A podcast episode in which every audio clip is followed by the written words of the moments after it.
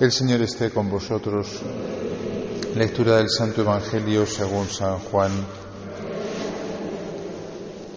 En aquel tiempo dijo Jesús a sus discípulos, Muchas cosas me quedan por deciros, pero no podéis cargar con ellas por ahora. Cuando venga Él, el Espíritu de la verdad, os guiará hasta la verdad plena, pues no hablará por cuenta propia, sino que hablará de lo que oye y os comunicará lo que está por venir.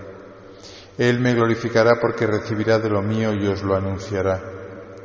Todo lo que tiene el Padre es mío, por eso os he dicho que recibirá y tomará de lo mío y os lo anunciará. Palabra del Señor.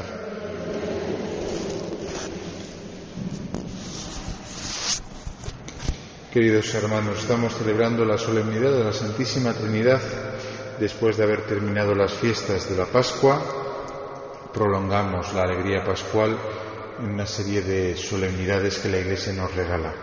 La Santísima Trinidad, el Corpus Christi, el Sagrado Corazón de Jesús y otras fiestas menores también.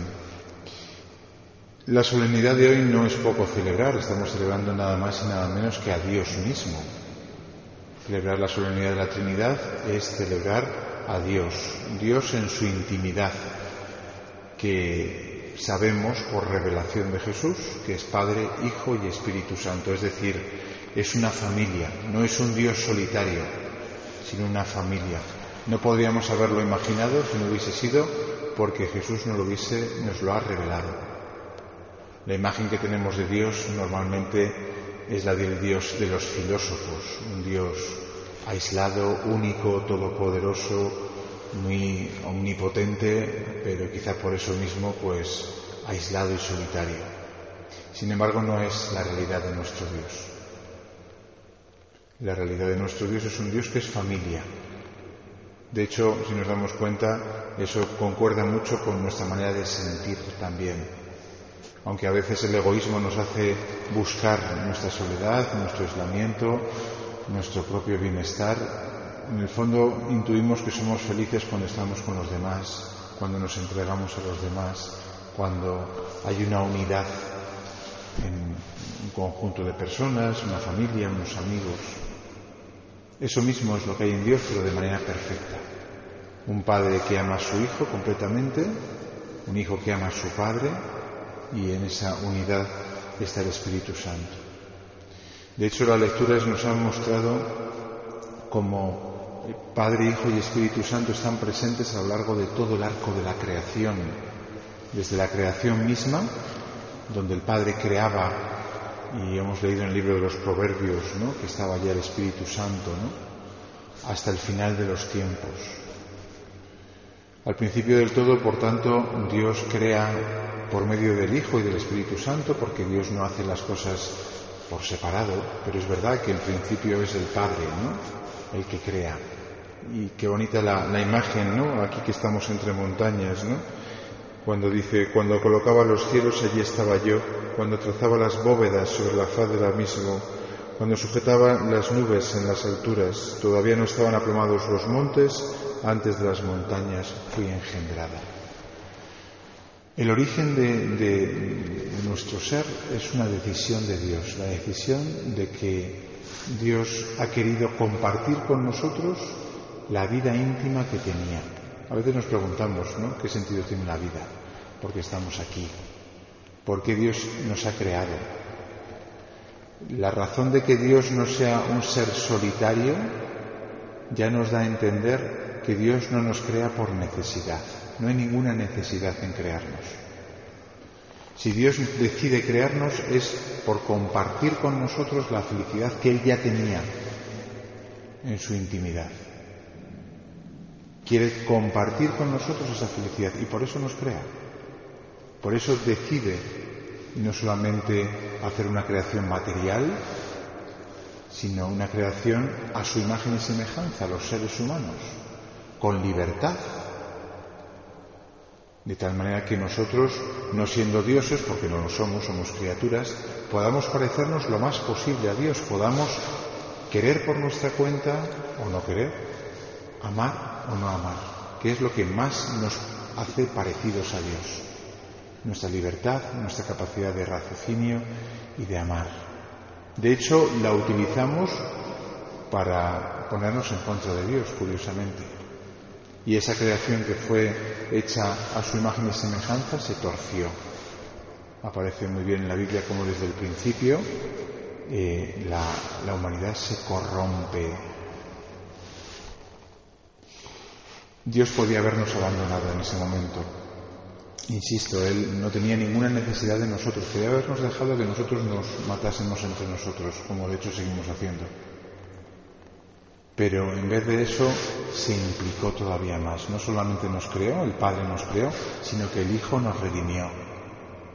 El Padre envía a su Hijo para redimirnos, es decir, para perdonarnos los pecados, para que podamos vivir una vida, pues con dificultades ciertamente, ¿no? Pero una vida redimida, en la cual podemos quitarnos los pecados. Es verdad que sigue habiendo dificultades en la vida, que porque Jesús nos haya salvado, redimido en una cruz, pues no nos ha quitado todos los problemas. A veces sospechamos de Dios, a veces el hecho de que tengamos dificultades en la vida nos hace creer que ese Dios no nos quiere bien, nos pone como trabas en la vida, no nos deja vivir. Eso es fruto del pecado original, que es esa tendencia que tenemos siempre a sospechar de Dios, a creer que es un competidor, a creer que nos va a quitar cosas en vez de dárnosla. Nos, nos ha dado todo. Y no solamente nos ha dado todo creándonos, sino que además ha enviado a su Hijo para redimirnos. Lo que pasa es, lo hemos leído en la segunda lectura, ¿no? San Pablo dice, nosotros nos gloriamos incluso en las tribulaciones, porque las tribulaciones dan paciencia, la paciencia da virtud probada, la virtud probada da esperanza y la esperanza no defrauda, porque el amor de Dios ha sido derramado en nuestros, corazones. Hay una manera de vivir las dificultades en la vida que es con Dios, sabiendo que esas pruebas que tenemos también las tuvo Jesús y nos ayudan espiritualmente a ser personas más virtuosas, a ser personas que tengan esperanza en la vida eterna, que es el, final del arco, ¿no? Desde que somos creados, nuestra vida, el final del arco es la vida eterna, donde cobra protagonismo el Espíritu Santo, Jesús después de redimirnos se va y nos dice, no os dejo solos, os doy mi espíritu que os completará toda la verdad, os dirá todo lo que falta por, me falta por deciros. Y el Espíritu Santo es el que asegura que nosotros estemos acompañados en esta vida hasta que pasemos a la casa del Padre, hasta que realmente demos ese salto para el que fuimos creados. Fuimos creados para vivir en la intimidad de la Trinidad. Aquí nos estamos como entreteniendo.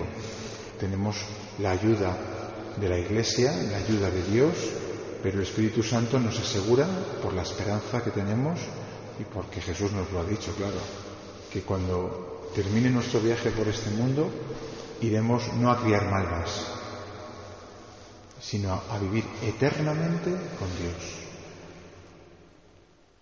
Por eso nos interesa hacernos amigos de Dios desde ya. Tener trato con Dios. Cuando recemos, que recemos al Padre, que recemos al Hijo, que invoquemos al Espíritu Santo, que sepamos que aquellos con los que hablamos aquí en la tierra vamos a compartir toda la eternidad, que se dice pronto. Siempre, siempre, siempre, siempre, siempre con ellos. Nunca acabará, nunca terminará. Tal debe ser el gozo de la compañía de Dios que no se nos hará aburrido. Porque claro, nosotros tenemos nuestras categorías y pensamos, es imposible que alguien me haga feliz eternamente, porque yo ya tengo experiencia aquí en la vida de que todo se acaba, de que toda alegría tiene su fin, de que todo al final te deja insatisfecho. Dios no nos dejará insatisfechos. Por eso nos interesa ya desde ahora, ¿no? El compartir nuestra vida con Dios insisto, no nos quita nada.